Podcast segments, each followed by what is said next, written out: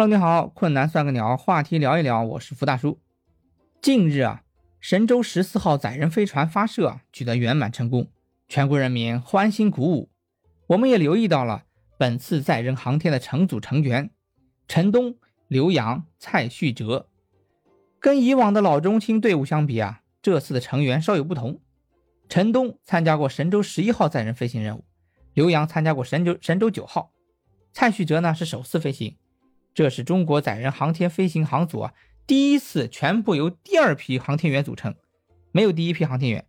这说明啊，我们国家前几次的老中青航天员乘组配置啊取得了圆满的成功。这就让我想到了我们企业中的老中青梯队建设。我们企业中的老中青梯队建设啊是个老生常谈的话题，有的公司做得好，有的公司啊做得不好。今天啊，我们来换个角度来看看这个梯队建设。先让我们看看企业里这个老中青三个群体牢骚是什么。哎，我是企业里老中青的老，人称老师傅。年纪大了，工作能力下降了，烦躁啊。嘿，我是企业里老中青的中，人称壮师傅。干的活最多，却总感觉不满足，烦躁。唉，我是企业里老中青的青，人称新兵蛋，不知道能干啥，不知道未来要干啥，烦躁啊。有时候啊，他们的烦躁不光来自自身，还有可能来自别人的影响。他们对彼此啊都有看法和想法。哎，这壮师傅啊，只知道用蛮力，不知道动脑子。这新兵蛋啊，小孩子上手慢，不知道脑子啊在想啥。嘿，这老头好啰嗦。这新兵蛋，小孩子上手慢，不知道脑子啊在想啥。哎，老头好啰嗦，大叔也好啰嗦啊。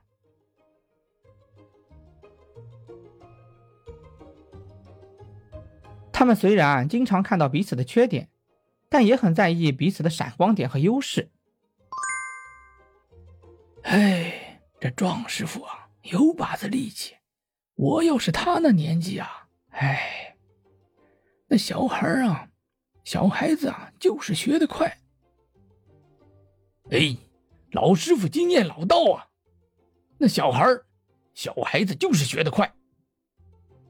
哎。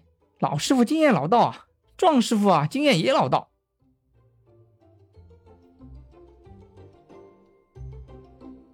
其实每个人都希望获得成功，都希望能有所收获。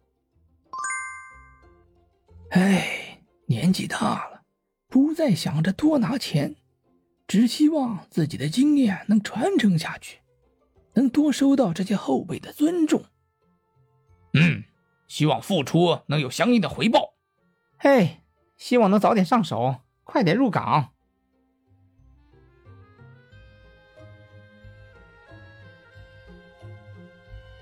我们常谈啊，企业中的老中青梯队建设，也常说需要传帮带、可持续发展，但是可能很多时候忽略了老中青他们自己怎么想的。